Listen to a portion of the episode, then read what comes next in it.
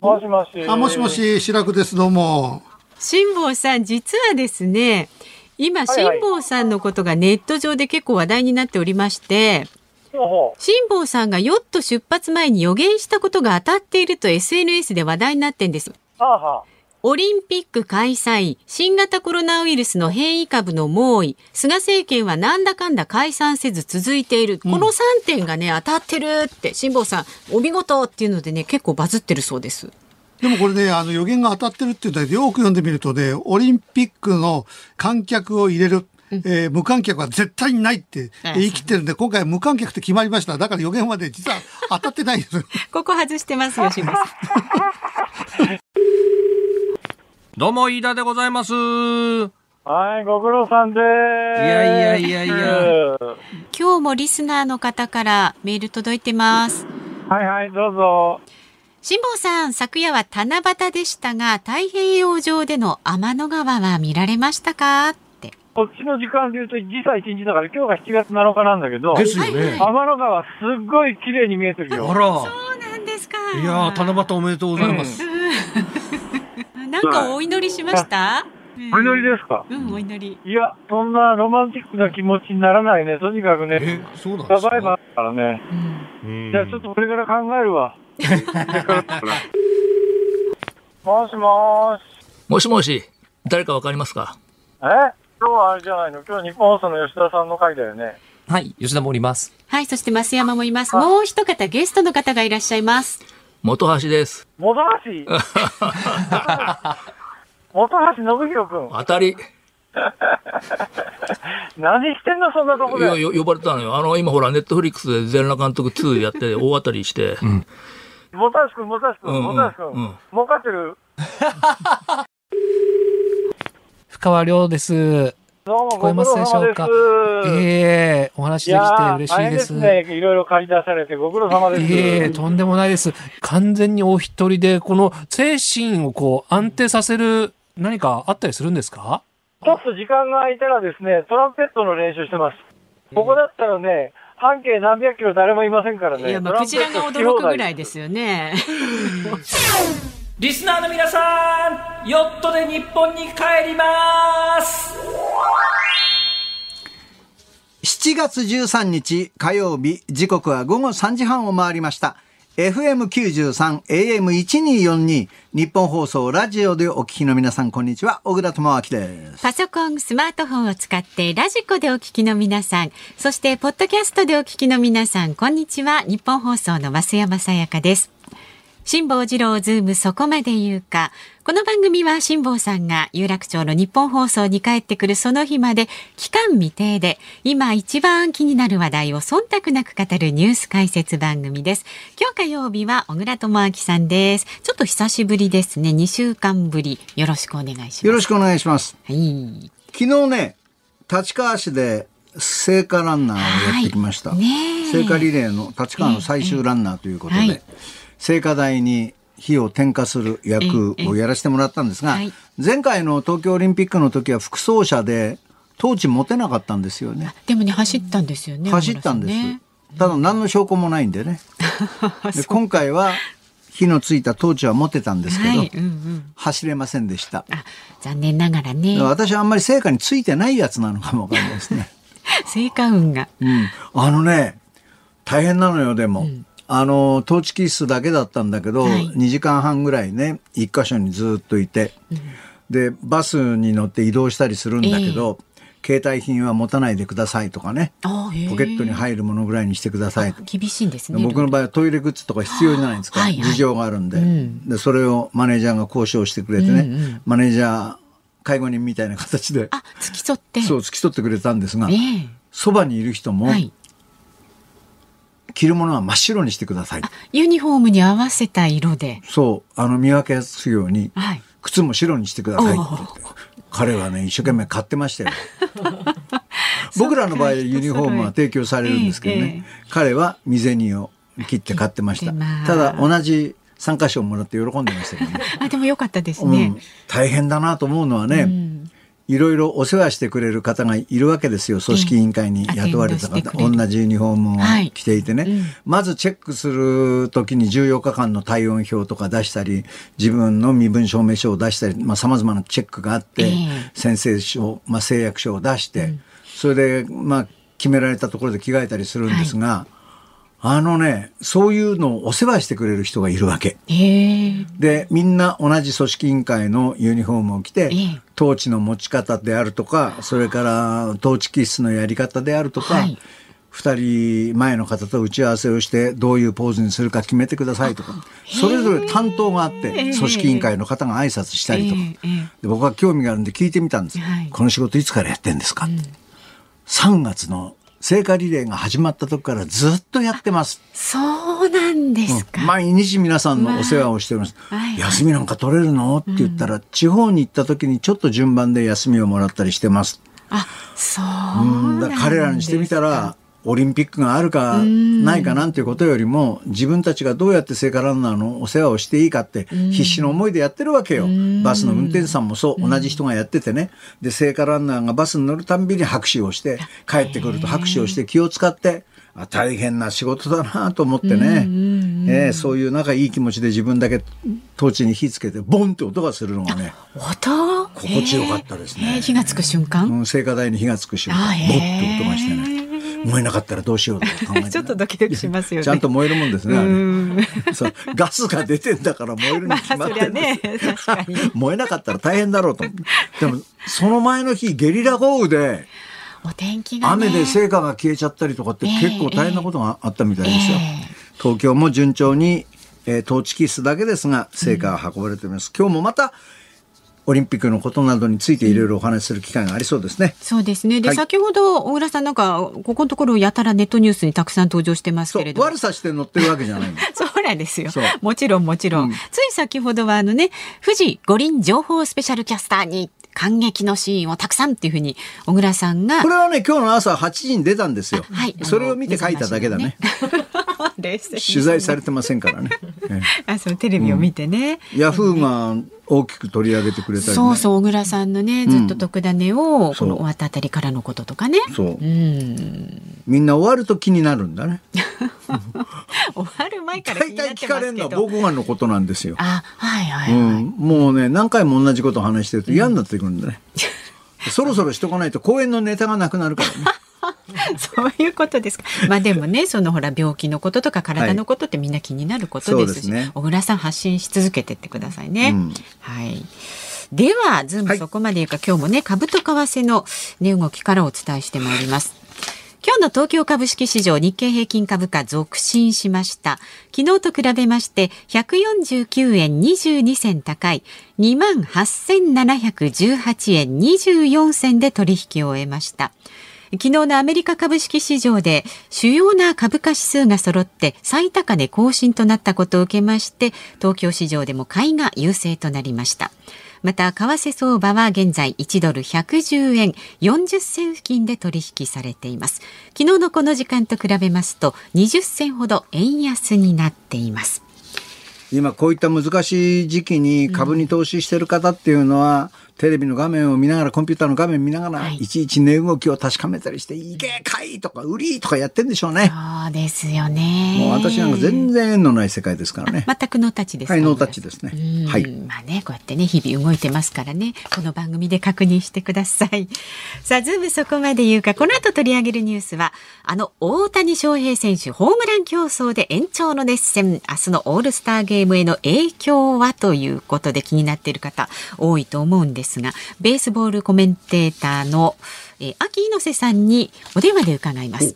で4時台に取り上げるニュースは東京オリンピックまであと10日男子サッカーなでしこジャパン陸上競技を徹底解説ということでスポーツジャーナリスト増島みどりさんにもういろんなことを伺っていきたいと思います。増島さん詳しいですからね。ね、小倉さんもね詳しいですからちょっと負けずに頑張りたいと思う。喧嘩してどうすんだって。で5時台は世界で急ピッチで進むワクチンパスポート日本の対応はこちらにズームします。3回打たなきゃダメとか言い出したね。なんかね回数まで1回追加してもいいんじゃないかみたいなね。そのうち4回だ5回だって言って、どんどんいい ことになるんじゃないの？増えてっちゃったら、まあ、そのあたりもねいろいろ。これ4回打っちゃって問題になった人がいましたけどね。あーあの人は正解だったっていう話にならないっていうけど。たりしてね、もう本当ちょっと初めてのことなんでね、ね先がわからないですよね。で、5時にはもちろんオープニング、生存確認テレフォン5時の辛抱です。お送りします。5時にならないと生存してるかどうかわからないというね。まあ、ハワイにね、だいぶ近づいてきて、ご機嫌ですので、そうですか。はい、順調ですのでね、今日もつながるかと思います。例でもかけて、例でもかけて。一人で。番組ではラジオの前のあなたからのご意見もお待ちしています。メールは z o o m zoom アットマーク一二四二ドットコム。番組を聞いての感想はツイッターでもつぶやいてください。ハッシュタグ漢字で辛坊治郎、カタカナでズーム、ハッシュタグ辛坊治郎ズームでつぶやいてください。さあ、この後は昨日の夕方から今日この時間までのニュースを振り返るズームフラッシュです。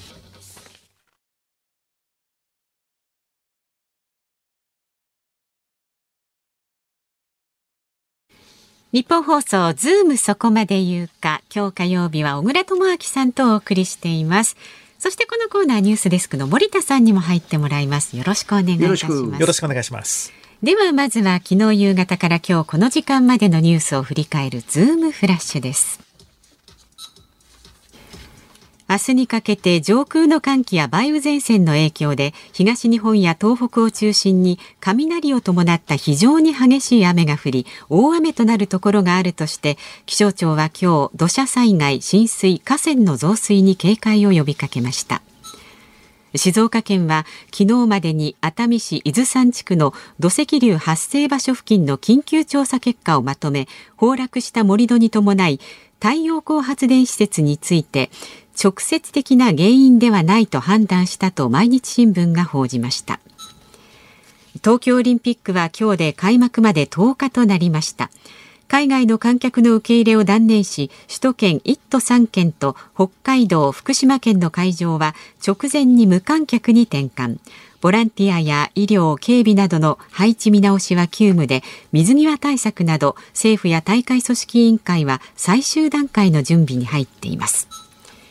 イギリスのジャビド保健大臣は昨日新型コロナウイルスの感染対策をめぐり首都ロンドンを含む南部イングランドでの行動規制を19日に原則撤廃すると表明しました。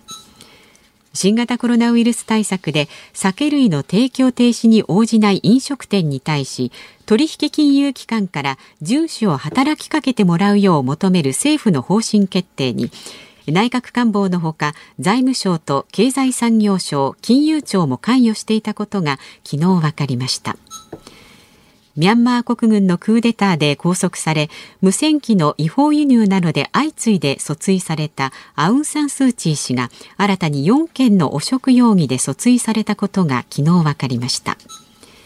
警視庁麻布署はコカインを使用したとして麻薬取締法違反容疑で東京オリンピックのスタッフとして来日していたアメリカ国籍とイギリス国籍の男4人を逮捕しました。全員容疑を否認しています。各地で大雨が降ってますけどね、梅雨前線の影響だ。で天気予報を聞くと、梅雨末期にはこういう大雨があるので、この大雨が終わったら、えー梅雨明けじゃないかって言われてるんだけど、そうするとなんか、森田さん短いかなっていう感じがするよね。確かに何もオリンピックに合わせてるわけじゃないと思うんだよね。でしょうけどね。うんどうなんだろうね、本当のところはね。ちゃんと開けるんだろうか。まあ、いつかは開けるに決まってますよね。ねまあでも開けてもこの大気の状態が不安定でね、ざっとで最近降り方がね、あの降り方が普通じゃないですからね。本当にもう熱帯地方の雨みたいなゲリラ豪雨ですもんね。さて、東京オリンピック開幕まであと10日。まあ、私の言った通りね、無観客になっちゃいましたけど、あれね、6月の20日に緊急事態宣言が一旦終わったじゃない。はいはいまん延防止等重点措置に変えて。あの時、ずっと緊急事態宣言のままで行ってたら、今週ぐらいまで我慢してたら、絶対オリンピックは無観客にしなくても済んだんですよ。なんであの時辛抱が聞かなかったのかなって、それでほら、菅さんがオリンピックをなんでやりたいのか。そこをはっきりと聞かせてくれって言われても、しどろもどろで何にも言えなくて、国民の安心と安全を守ると同時に、オリンピックもって言って、そればっかりだったじゃないですか。だから延期になった時から、国民の安心安全と同じように、オリンピックも国益を考えると日本にとっては大変重要なんですと。外交や財政面などでもやった方が絶対プラスになるんで、同じように考えてくださいと。で、オリンピックをやった方がいいんで、それに合わせて、やはり緊急事態宣言も打ったりしますが、その代わり皆さんオリンピック見られますからとかって、なんでそういう言い方ができなかったんだろうね。はっきりとなんかそうやって言ってもらえるとね、なるほまあ、ど。G7 でも約束をしたし、それからお金の面でもやっぱり開いた方がいいんだということをちゃんと説明すればよかったかもしれませんね。そうですよね。結局だから、抽選で当たった人も、自分の手元にチケットが届く前に、なんかネットで当たりましたよって連絡が来ただけで、幻の本当にチケットになっちゃいました。全く目にすることなく。そうですよね。だどうするんですかね、ボランティアの皆さそうんですね。あと。警備の配置だとか、その辺もこれからですよね。10日間で。お客様対応のボランティアの方って急に仕事がなくなるわけじゃないそうでか。ですすね。その間お休み取ってたりとかなさると思うんでね、大変ですよね。イギリスは19日に原則、あの、コロナの規制撤廃だそうですけど、はい大丈夫なのかね、本当に。そうですね。あの、ヨーロッパ選手権の決勝も、はい。あれだけの人が入って、ええまだあの時の結果は出ないわけでしょ？そうなんですね。それでも今もう感染者は3万4千人を1日上回っているということなんですけれども、あの死者の数とか、あと入院患者がもうピークを超えの時ではないということで、もうこのままマスク着用義務もなくすし、ナイトクラブも行ってくださいというふうに19日からなるそうです。日本もそれで言ったら感染者このぐらいなんですから、はい。酒も飲めるしオリンピックもフルに入っていいっていう考え方にはならないっていうね各国の思惑は違うようですけどね。それに伴って西村さんが散々叩かれてますけどはい。コロナ関連の酒類の提供停止金融機関に圧力をかけさせるって、後で西村さん謝ってましたけど、ええ。西村さんの考え一人じゃ絶対こういうことは言わないだろうなって思ってましたが、やっぱりまあ、金融庁も財務省も経済産業省も事前調整していたと。で、どうも今日のお西村大臣の説明によると、事務方が菅総理と関係閣僚にも、えー説明をしていたということなんですね。もうそこの金融機関あたりに頼んでプレッシャーをかけないと、日本は規制を守ってくれないってことなんだろうか。あと、あの、卸売業者にもね、文書であの、問題店舗と取引するなというようなことも言って、かなりちょっと脅しに近いようなことで、業者の方からも反発が出てるんですね。まず信用するところから始めないと、こういうものはうまくいかないと思いますけどね。困ったもんですけどね。それから、あの、オリンピックのために来た外国人がコカインで逮捕された。ええ何しに来てんだ、バカ野郎って思いますけどね。全く容疑は否認しているということですけれどもね、まあいろいろなニュースありましたが今日この時間ははいこのニュースにズームしていきます。大谷翔平選手ホームラン競争で延長の激戦明日のオールスターゲームへの影響は？日本時間の今日、クアーズフィールドで行われたホームランダービーに、アメリカ大リーグエンゼルスの大谷翔平選手が出場しました。1回戦で対戦したナショナルズのソト選手に延長戦の末敗れましたが、明日のオールスターゲームへの影響は？ということで、この時間は、ベースボールコメンテーターの秋猪瀬さんと電話つながっています。秋さん、こんにちは。こんにちは。よろしくお願いします。えー、大谷がひょっとしたら優勝するんじゃないかと言われていたホームランダービー、結局1回戦、まあ大変な熱戦で敗れたんですが、秋さんどう見ました？僕もあの、小倉さん同様に、非常に高い確率で大谷選手が優勝すると踏んでいたのですよね。で、ええ。1回戦で姿を消したのはちょっとびっくりですけど、でも内容がうん。非常にあのクワーズフィールドの満員のお客様も、大谷選手が登場した時の大歓声もすごかったですし、はい1回戦終わった後も大谷も外もよくやったって言って会場はすごい盛り上がっていたので、うんまあ結果的には良かったのかなという感じですね。そうですね。で、終わった後のインタビューで大谷選手が、いやー疲れたとおっしゃったんだそうですが、これ明日オールスターゲームが本番ですよね。大丈夫？疲れてないんですかね？あの当然、疲れっていうのは残ると思いますが、ええあの公式の記者会見の終わった後バックヤードに帰った後のコメントなんですけど、はいあのやっぱり1日でこんなにバットを振ったのはメジャーに来てから初めてです。でしょうね。ででとっても疲れたんですけど、うん。あの本人のその時の顔は、もう100点満点の充実感たっぷりのあの表情をしていたので、うん。で最後に疲れたけど、本当に楽しかったので、いい経験になりましたっていうふうに本人が答えてくれていたんですが、うん明日に登板に関しては、レギュラーシーズンのように長いイニングを投げるわけではないので、多少疲れていても大丈夫だと思いますっていうふうに本人は語っていましたね。で、先発で1番 DH だって言うんですけど、こんなことはアメリカのオールスターで未だかつてなかったことでしょ？ないですね、あのピッチャー部門と野手部門、両方でオールスターに出てくるっていう選手ですら、今年の大谷選手が史上初なので、ええ。当然のように二刀流で出場するというのも史上初の快挙になりますね。はい。あのー大谷が投げるときは、裏の投球になるんですか？そうですね、あのーこうあ先行がアメリカンリーグになりますので、はい。あのまず大谷選手がバッターボックスに入って、オールスターが始まって、なるほど。でいの一番に、いの一番に大谷が出てきて、はい、で、ホームうんホームラン打って、オールスターが始まると。それがベストなシナリオですね。これがベストですよね。はい、そしてその裏に、今度投げる、はい、先発。そうです。いやー、どうです？秋さん見て。おそらく、うんピッチャーとしては1イニングだと思うんですね、オールスターゲームなので、はいはいはいでバッター大谷としては、多分2打席は最低立つと思います2打席。ので、うん。でこれ、打者大谷2打席のうちどっちかでホームラン打ってもらって、うん。でピッチャー大谷が複数の三振を取るようなピッチングを見せてもらえれば、うん。試合の展開がもうどう転んでも、うん多分大谷がオールスターでイチローさん以来の MVP を取るんじゃないのかなというふうな感じですね。僕もそう思ってました。はい。ホームラン打って、三者三振とかいうイニングがあったら、もう、たまらんですけどね。そうですね。そうなった場合はもうサヨナラホームランが出ようが、はい満塁ホームランが出ようが、何してももう大谷選手が MVP だと思います。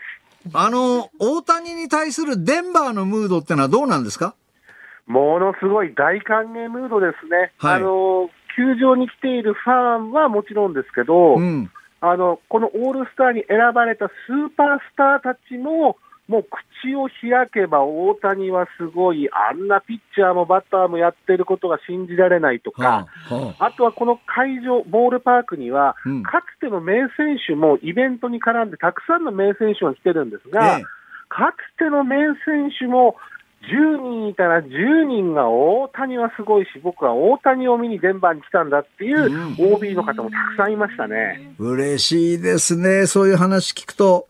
で、日本ではね、はい。大谷はバッター専念の方がいいんじゃないかとかっていう人もいるんですが、アメリカじゃどうなんですか？あの、実際に18年に大谷選手が新人王を取って以降はい。っていうのは、やっぱり打者大谷の方がいいんじゃないのかっていう意見があったんですが、うん。今年はもう開幕から二刀流としてもフル回転をして、はい。文句のない成績が出てるので、うん。どっちかに絞れっていう意見はもうほとんど聞かれません。はあ。ただ、長いスパンで見たときには、うん。かつてのベーブ・ルースのように、どこかの時点ではおそらく打者大谷に専念していくというシーズンがあるんだろうけど、今はその時期ではないということで、まあみんなアメリカのメディアも今、二刀流頑張れっていう感じになってますね。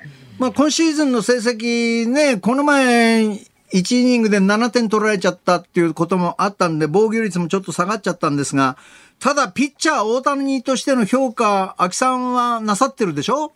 もちろんです。あのー今回オールスター投手部門は選手同士の投投票で、ええ現役選手が投手大谷がすごいんだっていう選手間投票で選ばれていることが一つと、あとは打者大谷っていうのは非常に完成形に今近づいてるんですけど、ええはい投手大谷は本人もまだ発展途上という雰囲気があるので、はい。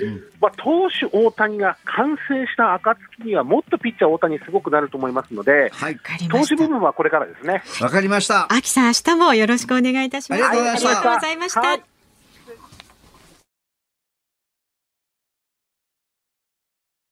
7月13日火曜日、時刻は午後4時を4分ほど回りました。東京有楽町日本放送第3スタジオから小倉智明と、日本放送の増山さやかでお送りしています。ズームそこまで言うか。辛坊さんがこの有楽町の日本放送のね、スタジオに帰ってくるその日まで、毎週火曜日は週替わり今日は小倉智明さんとお送りしています。はい。えっ、と、ご意見。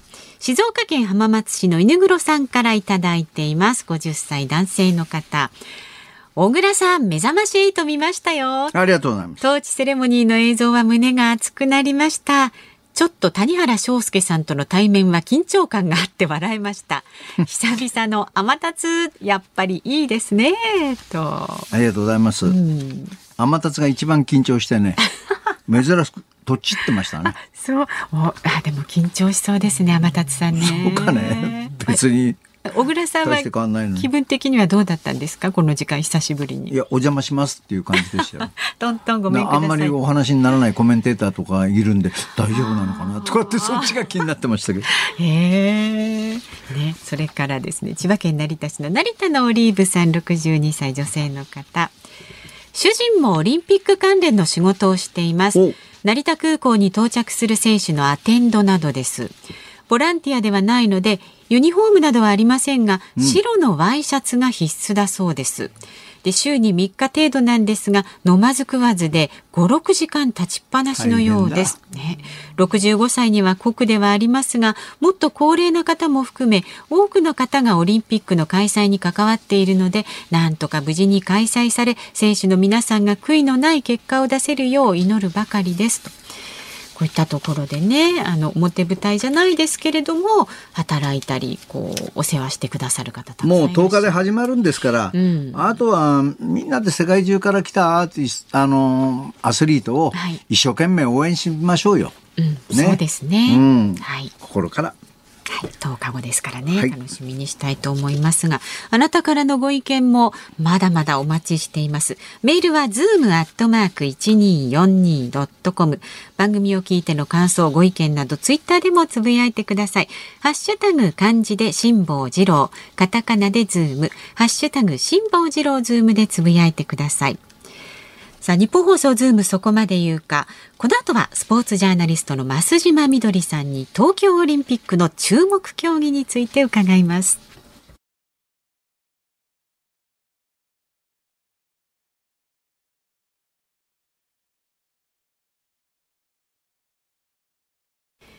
ニッポン放送がお送りしていますズームそこまで言うか。今日は小倉智明さんとお送りしています。この時間解説するニュースはこちらになります。東京オリンピックまであと10日、最新レポート。男子サッカー、なでしこジャパン陸上競技を徹底解説。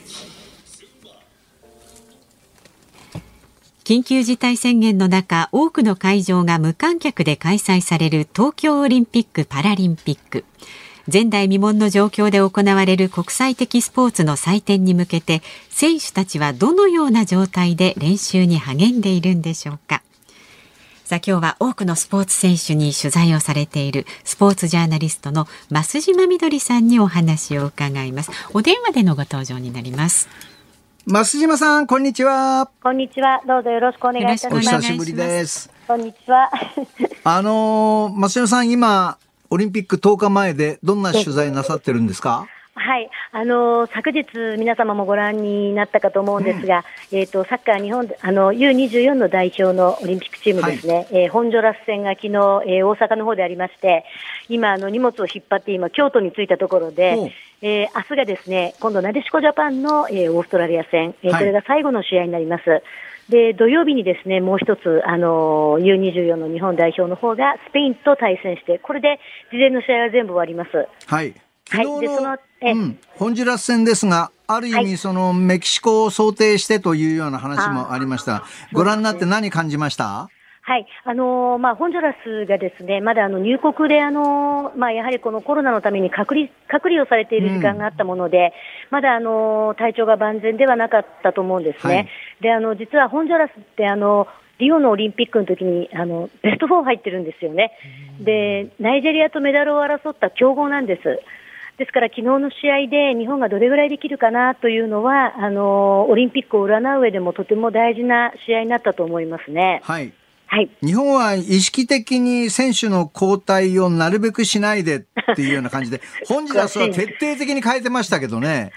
まあ、ちょっと状況が違いすぎましたよね。うんそうですね。ホンジュラス、これからあのどんどん調子を上げていって、あの、はい。日本とは予選グループ別なんですけれども、ええ。多分あのこれから調子が上がっていく、で日本は今、ですね調子が非常に悪いところなんですね、あの合宿を長くやっておりますので、はい。あの疲れも溜まっているし、あの体のキレっていうのがない時期なんですよね。えーでそこであえて苦しい思いをさせるというのが昨日の森保監督のあの方針でしたね。脳震盪で休んでいた前田君も帰ってきて、はい、そうですね、よかったです。かなりうん攻撃陣は順調なのかなと思いましたけどね。うん、はい、あのーそうですね、攻撃は、あのおっしゃるように本当に順調で、はいあの、ただやはり、あの皆さんご存知のようにオリンピックってものすごくきつい日程なんですね。すね。中2日で進んでいって。はい、暑いしね。はい、そうなんです。本当に暑いということがものすごく大きな要素で、で、こうなってくると、やっぱりあの、点を取るというよりは、やっぱりしっかり守っていくっていうのが重要になってきますので、はい。あの、昨日の前半は、あの、とてもいい入りをしたんではないかなと思います。なんて言ってもディフェンダーはオーバーエイジが中心になってますから、その辺が多少疲れが心配ですけども、ただ、うまくいったら今年のアンダー24はメダル可能性あるんじゃないかなと思ってるんですけどね、どうでしょうね。ああの本当にそう思いますね、あのメキシコオリンピック、1968年のメキシコオリンピックが、はいえーまあ、最後のメダルになっていますので、ええー今あの、サッカー界はみんなあの、声をメキシコって言ってますね。はい、そうですね。はいメキシコではメダルを取ったんですけどね、えー鎌本さんの時代でしたけどね。そうですね、今回はチャンスですね。はい。さあ、一方、女子なでしこなんですが、ちょっとどうなんですか？最近の試合を見てると。あのーやはりですね、ちょっとあの、こちらの方は心配していますのが、うんえっ、と、リオオリンピックに出られませんでしたよね。はい。えーですから、こういうあの、今、小倉さんがおっしゃった、そのものすごく暑い中、ものすごい過密な日程、ええで、こういう中で、えーっと、決勝ラウンドまでたどり着くっていう、そういう方法ですね。はいあの、チームとしてまだ思い出せてないような感じはしますよね。なるほど。うん。うん。ただ、血のりはあるはずなんですよね。はい、あのそれとやはりあのコロナ禍にありましても、ええあの男子もそうなんですけれども、あの新しく千葉にできた日本代表専用の施設を使って、はい。あのどこよりも潤沢に練習してきたと思うんですね。うんうんうんそれは他の国なんかも本当にあのお気の毒っていうぐらいね、ままとまってのトレーニングはできなかったでしょうから、はい。その血のりっていうのは生かすべきですよね。走行試合は今度オーストラリア戦ですよね。はい、明日です。どうでしょう？公開練習もあったのかな？えっと、これからなんです、ね。これからですか？はい。はいえっと、そうですね。あの、まず一つはですね、オーストラリアというチームなんですけれども、うんあの、今、FIFA ランキングで言いますと、日本より一つ上の10位なんですね。はい。はい。で、これが、あの、どうしてここまで、あの、のし上がってきたかとうん申しますと、前回日本が、あの、リオオリンピックに出られなかったアジアの予選、はい。ここでですね、オーストラリアが日本を叩いたんですよ、3対1で。ええええで、この試合を境にですね、日本はどんどんどんどん長落していって、向こうはどんどん上がっていったっていう、そういう起点になった試合が5年前の予選だったんですね。ですから大変な、あのーなんていうんですかね、強豪である、今、もう力をつけた強豪であることは間違いないですし、メダルも狙ってるんですね。うん。まあ、ここの試合でどのぐらいきちんとしたサッカーができるかっていうのは、まあ、メダルメダルを占う上ではもう本当に大事な90分になると思います。はい。ところで、増今さんは、東京オリンピックの陸上競技の取材もなさってるんだそうで、日本選手権も取材したと思うんですが、ええ見結構面白い結果が出た種目もありましたよね。えーおっしゃる通りですね、ええ。あのまあ、コロナ禍の影響でどこまで、選手たちがあのハンディを追うかっていうふうにどうしても見てしまうんですけれども、まあ、逆にですねいい記録であったり、うん。あのまあ、とても素晴らしい熱戦であったり、激戦であったり、はい。まあ、こういうものがあの繰り広げられましたよね。ええ。はいまずはあのの男子のね、400メートルリレーがメダルを取れるんじゃないかって一番期待されてると思うんですが、はい、はい。これ結構難しくしたのは、100メートルの決勝で桐生君やサニー・ブラウンがへぐっちゃって、はいデーデーブルーノが2位に入って、はいさあ400リレーのメンバーはどうするかって土江あ、土江コーチも頭痛いと思いますよ。あの先週あの、合宿の公開があったんですね。ええで、まあ、その席上で、あの、土江コーチがですね、はい。記者の方に向かって、まあええ、冗談もあるんでしょうけれども、うんあの、皆さんにオーダー決めてほしいと。うん。うん、あの、皆さんに1走から4走まで決めてもらいたいと。はい。あの、よく野球で打順がどうだって居酒屋で話すように、うん。あの、リレーの走順をね、ええあの、皆さんで居酒屋で、あ、居酒屋今使えないねとか言ってましたけれども、うんあの、皆さんで議論してほしいと。そうやって考えていただきたいぐらい、自分たちも困るっていうことを言ってました。松島さんはどういうオーダーになると思いますか？まあまあ、怪我がないことが前提ですかね。ええうん、で、まあ、本来であればやっぱり桐生選手はもう3走ではものすごい力なんですよね。えでも、あの、アキレス腱を痛めているので、うんやっぱり3走ちょっと怖いですよね。はいあの、まあ、あの、すごく負担がコーナーでかかってくるのでナーがあり。ますからね。はい。そうすると、まあ、桐生君を直線で使うっていうオーダーになってくるのかなとも思うんですけれどもね。うんあの、まあ、ありがたいことに、あの、スタートって一番難しいところなんですけど、はい。そこに多田選手と山形選手、はい、ええ二、人いるんですよね。はいはい。ここは、あの、まあ、オーダーは難しいけれども、まあ、贅沢な難しさなのかなと思うぐらい、うん。安定したスタートができる二人がいますね。直線の2走が最近は一番強い選手を置いたりするんですが、バトンパスで最大120メーターぐらい走ることが可能なんで、ですね。そうすると、アキレス腱を痛めてる桐生ではなくて山形なのかなとかって思うし、はい、そうですね。4走はどうするのって、デーデーブルーノは難しいでしょ やっぱりあのー今回はあのーなんか一人だけ違うレース走ってるみたいな感じでしたもんね。そうやっぱりあの、プレッシャーがないっていうのと、うん。まああの、そのオリンピックの代表権をかけた戦いの中に自分が立っているっていう感覚は、まあご本人もなかったっておっしゃってましたので、はい。はい。あの、ゴールしてすいませんって言ってましたう。ね。ん まあ、あの、ここで調子が上がってきた場合に、あの、起用しないっていうことはないと思うんですけれども、はいまあ今回はあの、期待枠、パリの期待枠でもいいのかなと思ってます。あのね、はい。これだけ10秒切る選手、日本も増えたんだから、はい。予選と決勝とメンバーを変えてもいいのかなとも思うんですよ。例えば予選ではい小池君を3走に使って、はい。桐生は決勝だけ3走とかね。ね僕はアンカーは絶対サニー・ブラウンがいいと思ってるんですけど、その辺、土江さんもサニー・ブラウンはキーだって思ってると思うんですね。はい。どうですかこの辺？教会員長みたい。教会員長とお話してるみたいな。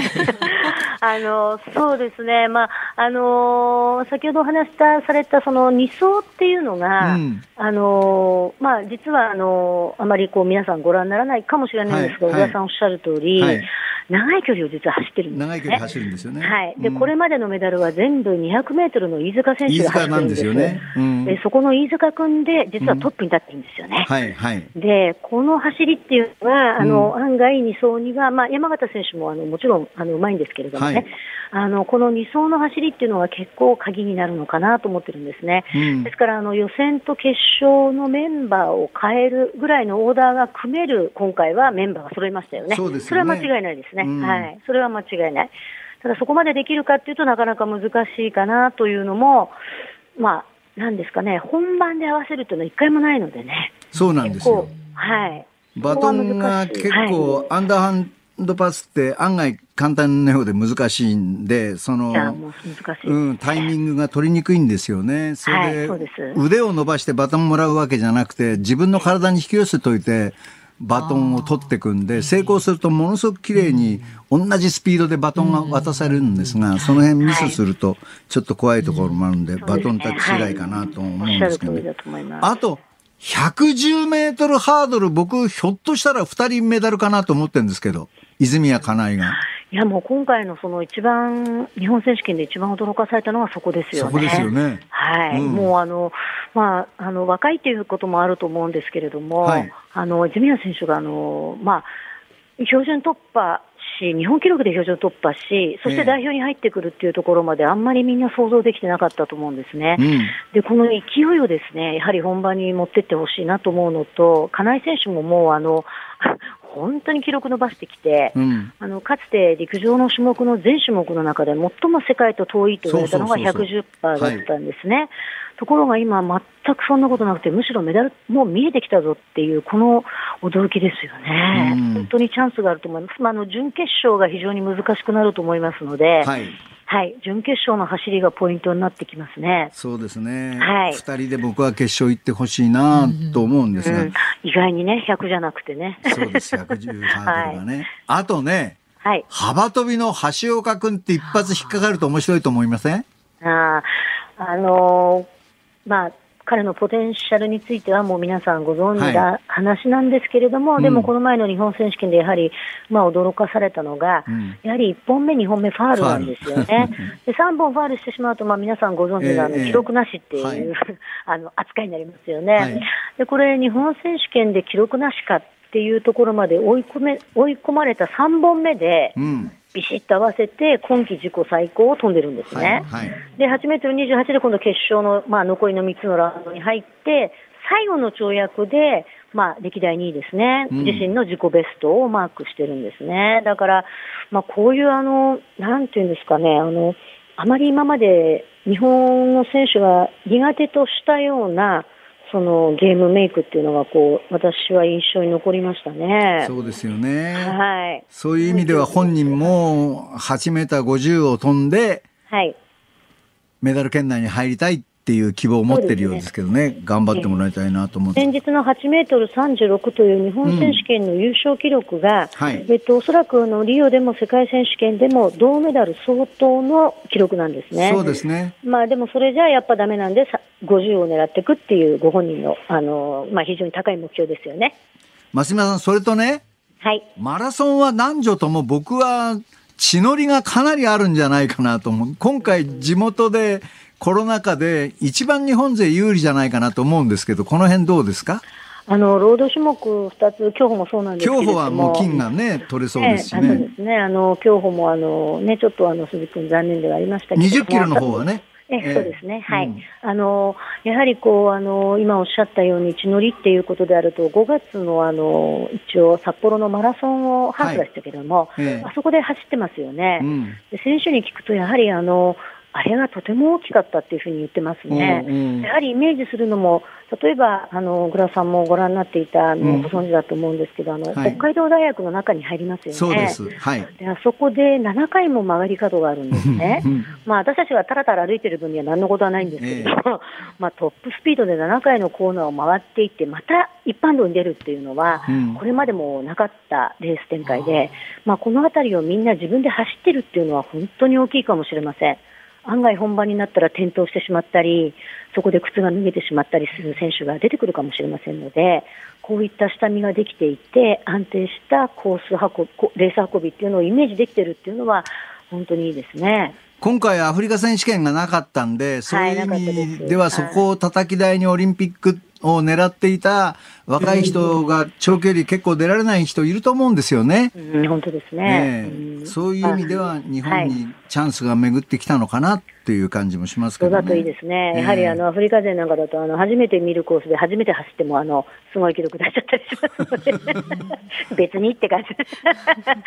だから何ですかっていう感じのレースをいっぱい見てきましたから。ただあの蒸し暑い北海道、多分ねこの時期でも30度近くまで上がるんですよ。うん。北海道でも。そうですね、そうですね。えー結構きついと思うんですが、はい。そういう意味で各選手どんな風に頑張ってくれるか楽しみですけど、そうですね、あのええ今のところ、順調にみんな仕上がっていると思いますので、まあ、何よりもマラソンの場合は、本当に順調にスタートラインに立てるかどうかっていうのが、まず一つのあのハードルですよね。はいあのそこからあと、まあ、レースだったり、ライバルだったりっていう話ですけども、やはり1年間伸びたマラソンの中でも、このトレーニングをどうやって組んでいくかっていうのは、ものすごく大変だったと思うんですね。これがあの今あの、ちょっと注目しています。松島さん、今回のオリンピックの取材ってどうなるんですか？僕もアクレディは持ってるんですけど、よかったですね。どの種目がどれだけ取材できるかっていうのはまだ分かんないんですよね。そうなんです。今ね、あの、実は私たちもあの、あの、小倉さん受け取ってらっしゃいますかね、PCR 検査の。はいはいもらいました。はい。4日に一度ってやつ。はい。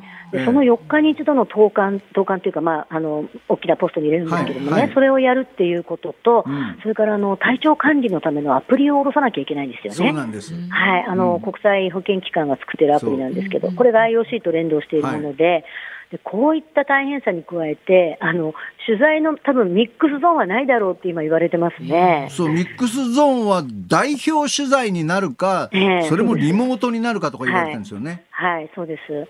あの、当初5月にあの、一度、あの、リハーサルで大会を陸上でやりましたええええよね。うんあの時にあの、記者の間を2メートル取るっていう話で、えもう笑っちゃいましたもんね。これじゃ無理でしょっていうね。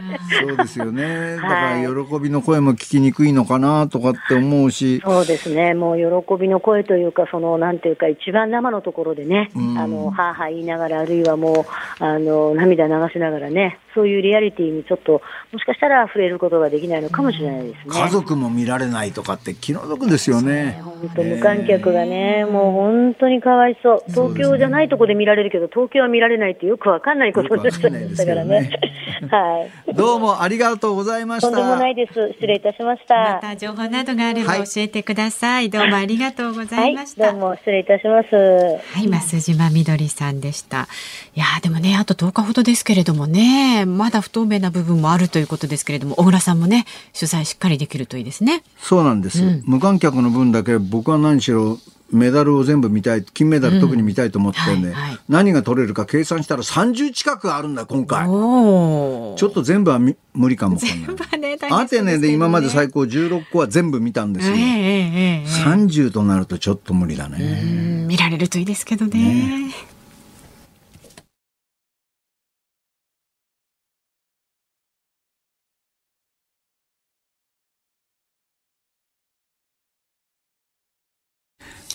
7月13日火曜日時刻は午後5時を回りました小倉智明ですニッポン放送の増山さやかです。ズームそこまで言うか。この番組は辛坊さんが有楽町のニッポン放送に帰ってくるその日まで期間未定で今日は小倉智明さんとお送りしています。5時を過ぎましたので生存確認テレフォン5時の辛坊ですのお時間です。さあ、衛星電話に連絡をします。まあ、ハワイまでね、あと350キロちょっとという位置そうなんだそうなんですって。で、辛坊さんが、えっ、と、いるところはね、今ね、夜の10時ぐらい。うんそうそう。昨日は星空も綺麗なんていう話ありましたけれどもね。で、ここ数日はあの風が弱まることもなく安定した東北東からの風が続いていると。もしもし。辛坊さん小倉ですご苦労様です。ありがとうございます。元気ですか？ああ、あのですね、えーあの、天候が良くてですね、風もいいもんですから、うん逆に考えることがいろいろあって、精神病みそうです。え なんでまたそんないろんなこと、そんな穏やかな時っていろいろ考える余裕があるってことなんだ。そうですね。だから、あの、行きはですね、ええもう何が起きるかわかんないし、あの、低気圧に入ると、とんでもない風が吹きますからね。はい。だだから、あの、もう、とにかく、その場その場でな対応することで手一杯で考える余裕がないんですけど、今、あの、高気圧から吹き出す風に乗ってるんですよ。うん高気圧から吹き出す風っていうやつは、一定以上上がらないんですね、風速が実は。うん理論的に。うん。低気圧の風っていうのはもうどんどん上がるんですけど、高気圧の風っていうのは、あの、一定以上上がらないっていう、これ理理論的に、あの、決まってるもんですから、はい。だから、あの、割とね、こう、計算ができるとですね、暇な時間が増えるじゃないですか。はあはあそうするとね、うんなんで、なんで俺ここにいるんだろうとかね、そんなこと考え出すと知りませんね。よ、ちょっと。ねこっちが、こっちが聞きたいですよ、ちょっと。今、ハワイの近くまで来てるんでしょ？えだからね、もう、うんあの、小倉さんのあの、ラーメン屋に寄って帰ろうと思って。あそうそう。あの、言ってくれればね、ご馳走しますよ。ありがとうございます。あのね、それ、それ食べに行くためには、まずあの、ヨットクラブのハーバーを確保してですね、もう一回入国手続きしなきゃいけないというとんでもないことになるわけですよ。あ、そんな面倒なことなの？それが、そうなんです。だからね、その面倒がなければですね、当然のことながら、ここまでもうハワイの近所まで来てますから、寄りたいんですけど、寄ると、あの多分ね、着岸するだけでものすごいストレスなんです。なるほどね実。はあの、サンディエサンディエゴのあの港に着岸するだけで、太平洋横断分ぐらいのストレス、同じぐらいのストレスだったんですよ、実は。全然知らないところに着岸するっていうのは。恐ろしいですから。そんな大変なことなんだね。しばらくそうそれがね、あの、は、うんどうぞ。うんどうぞ。どうぞ。いや、複数人数がいりゃですね、着岸って割とすんなり行くんですけど、一、人だとね、これがなかなか大変なんです、これが。そうですああ、そう。そんなもんなんだね。やってみないとわかんないね。これからお天気どうなんですか情報としては。これからのお天気、じゃあお伝えしますね。あの、引き続き安定したお天気が続きます。で、明日から明後日にかけて風向きが少し北へ振って、北東からの風、または東北東からの風、平均14ノット前後、最大18ノット前後で吹く予報と出ています。なるほど。で、今後3日以内に大きく荒れる予報ですとか、周辺の気圧配置に変化はないということですので、辛坊さんがいろんなあんなこと、こんなこと考える時間もまたいっぱいできるのかと。どんどんストレス溜まりますよ。いや、そうそう。あのね、どんどんストレス溜まりますね、これね。結構ね、あの、精神には良くないですね、これね。すごいいい天気なんですけどね。だって好きでストレス溜めに行ってるんじゃないですか。まあまあ、そうですね。もう、あいや、会はね、もう会はもう義務感みたいなもんが、あの、多いですよね。だって、持って帰らないと、この船どうにもならないですから、持って帰ってやらないと、ね、船だってかわいそうだし。なんかね、歌でも歌って、こう、気分ね、あの、晴らしてください。歌歌うね。うん、歌歌この発想はなかったな。でしょ？じゃあちょっと明日から歌歌います。うん、歌ってください。素晴らしい、素晴らしいアドバイスです。あ、よかった。じゃあ、下手なトランペットは吹いてんでしょ？下手なトランペットは。トランペット吹いてます。いいじゃないですか。誰のは拍手もないけど。ね。あ、じゃあ今度、あの、歌かトランペットを披露してもらいますんで、約束でね、そういうことで気をつけて。はい、どうもありがとうございます。はい、気をつけてね。はい、気をつけて。はいどうもありがとうございます。別にハワイでね、歌う、歌ったってね、聞いちゃいないよ、こっちは。そうですね。ちょっと想像するとね、面白いですけど、太平洋上で一人でね、歌ってるのね。ということで、明日もこの時間も生存確認テレフォン5時の辛抱です。お送りします。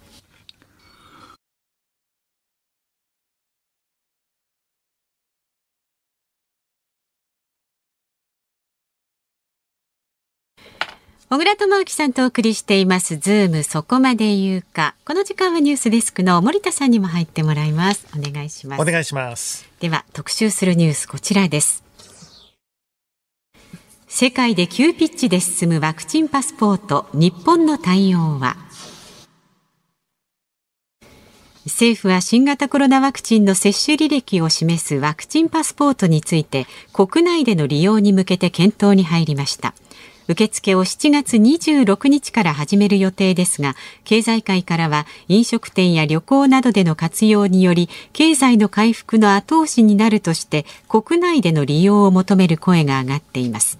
政府はこうした声を踏まえワクチンパスポートの国内の商業施設などでの利用を想定したガイドラインの作成を検討しています。なんでまた今頃こういう話になるんだろうね。あの諸外国はもうワクチンパスポートを、えー出したら入国できるとか観光地に行けるとかっていう話があるじゃないですか。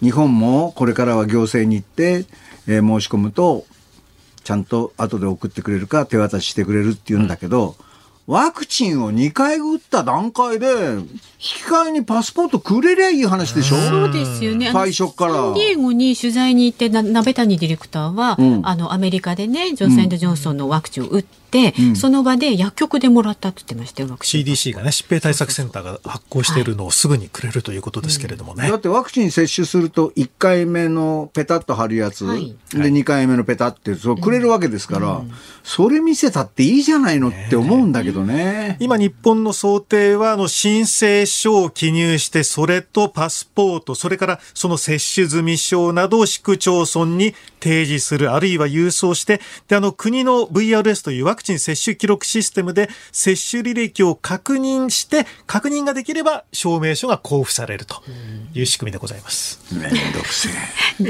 打った後なら確認のしようがないぐらい分かりやすいじゃんね。そうですよね。なんでなんでこんなふうに後手後手に回るんだろうか。で当面はあの海外渡航者向けということで、まあ、日本政府としては日本人がまあ円滑に海外渡航できるようにということなんですが、経済界からはあの飲食食店などの割引とかそういったところで活用できないかという声が上がっているんですね。まあ、すでにあの一部の宿泊施設とか観光施設、あるいは飲食店ではあの接種済み証の原本などを提示すると飲食代割引というキャンペーンも行っているんですが、まあ、政府としては接種していない人に対する不当な差別につながらないように配慮するということで、まあ、国内の運用についてはこれから詳細を決めようと。まあ、ただ国内の運用についてはこの接種済み症で対応するようにしていこうかなということを今考えているようなんですね。うんで、あの一方でフランスなどはですね、もうかなり厳密にやっていこうということで、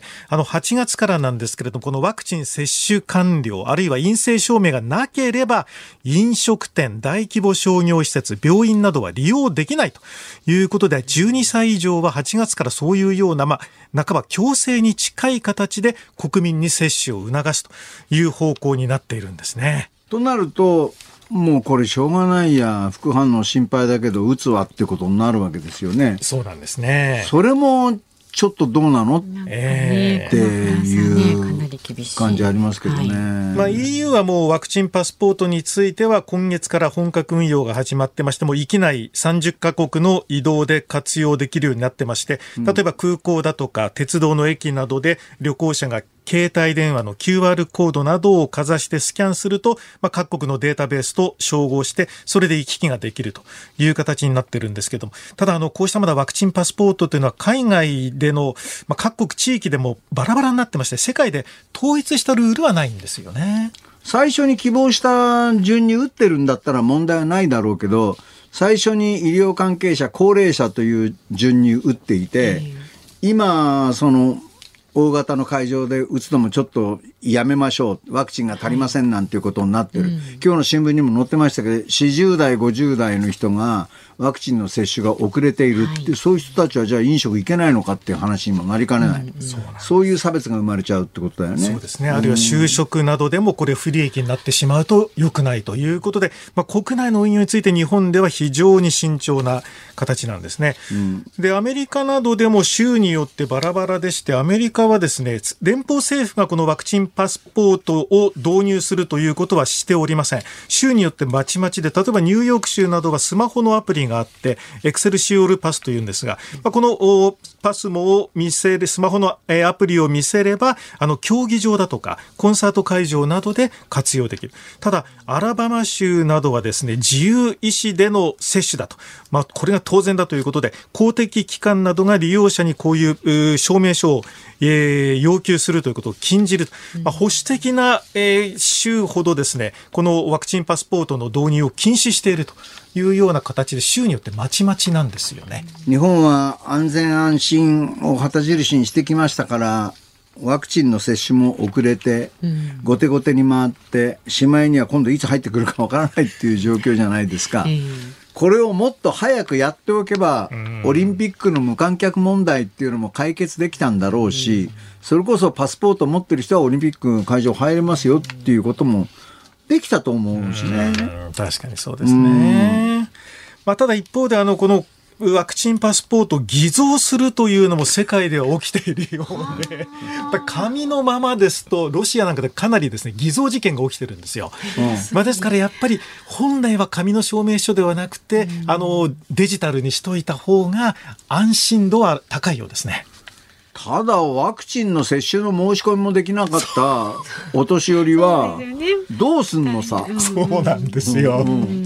そういう人にはちゃんと紙でね、免許証ぐらいの形でさ、そうですね。なくさないようにね、うん。してもらさっきアメリカのパスポートみたいなのも見見せてもらったら、はいはいはいまあ簡単なもんですよね。なんかこの辺置いといたら間違えて捨てちゃいそうなぐらいなね。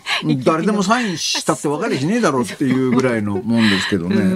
なんかスタンプをしてるわけでもないしね。まあ日本ですからまだちょっとこれはこれからまだ議論で逆に今度日本に入ってくる人たちにどうするのか、えー日本で承認していないワクチンそれこそジョンソン・ジョンソンのワクチンを打った人を認めちゃっていいのかとか中国製のワクチンの人を入れていいのかというのもこれから議論するということなんですね。大体日本はアストラゼネカのワクチンは日本が使用する前に台湾とかタイとかベトナムとかそういうところにね使ってくださいって渡しましたけど今になってなんかファイザーのワクチンとアストラゼネカと一緒に打つとかなり効果が出るとかそうなんですいろんな説が出てきてヨーロッパではね、こうあの混合接種というのがかなり効果があるというふうに言われてるんですよね。そうでしょうね。種類の違はい。うワクチンを打っても別に副反応がひどくなければそれは打つに越したことないかもわかんないし。それからファイザーとビオンテックはあの3回接種の方がですね、効果が高いんではないかということでアメリカ当局に申請するということで、2回打つよりも3回打った方がその効果が3倍から10倍に上がると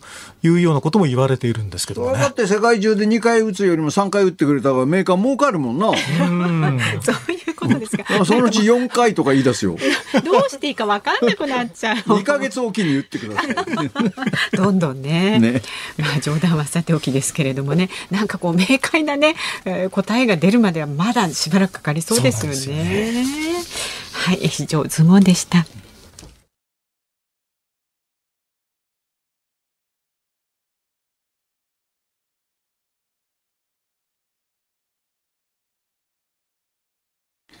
去年からテレビの民放各局でこの曲使ってますが、もうおなじみですよね。ただ昨日、配信がシングル発売になりました。桑田佳祐スマイル晴れ渡る空のように、民放共同企画の一緒にやろう応援企画で桑田くんが作詞作曲をした曲なんですが、彼初めてミニアルバムを出すんですよね。その中にこの曲が入っていて、で特にこのスマイルを昨日、先行配信したということで、名曲ですよね。ねえもう次から次へとこのサザン節のいい曲ってもうね生まれてくるんですね。桑田さんってすごいですね。桑田くんのメロディーって次こう展開するんだろうなって大体わかるんだけど、え？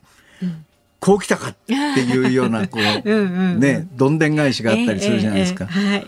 だ彼の歌は全部桑田節なんですが、それがまたいいんだよな。まあ本当に才能あふれる人なんだろうなと思いますけどね。裏切らない毎回ね。はいさあ、お聞きの日本放送、この後は日本放送ショーアップナイター。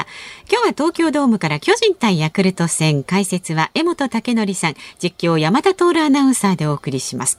そして明日の朝6時からの飯田浩二の OK 工事アップ、コメンテーターは数量政策学者の高橋洋一さんです。予定しているニュースは、いろいろな観測気球が上がる日韓首脳会談実施されるのか、そして足並みの揃わない首都圏1都3県酒類提供の問題点はということに迫ります。で午後3時半からのズームそこまで言うか。明日の助っ人パーソナリティは吉田尚記アナウンサー。4時台のゲストは芥川賞作家で演出家の本谷有希子さん。5時台は景気ウォッチャー調査について永濱利廣さんとズームします。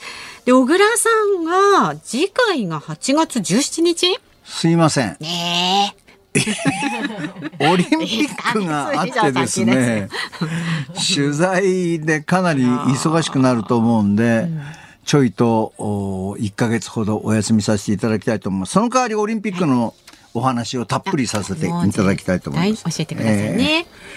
ここまでのお相手は小倉智明と、日本放送の増山さやかでした。ではまた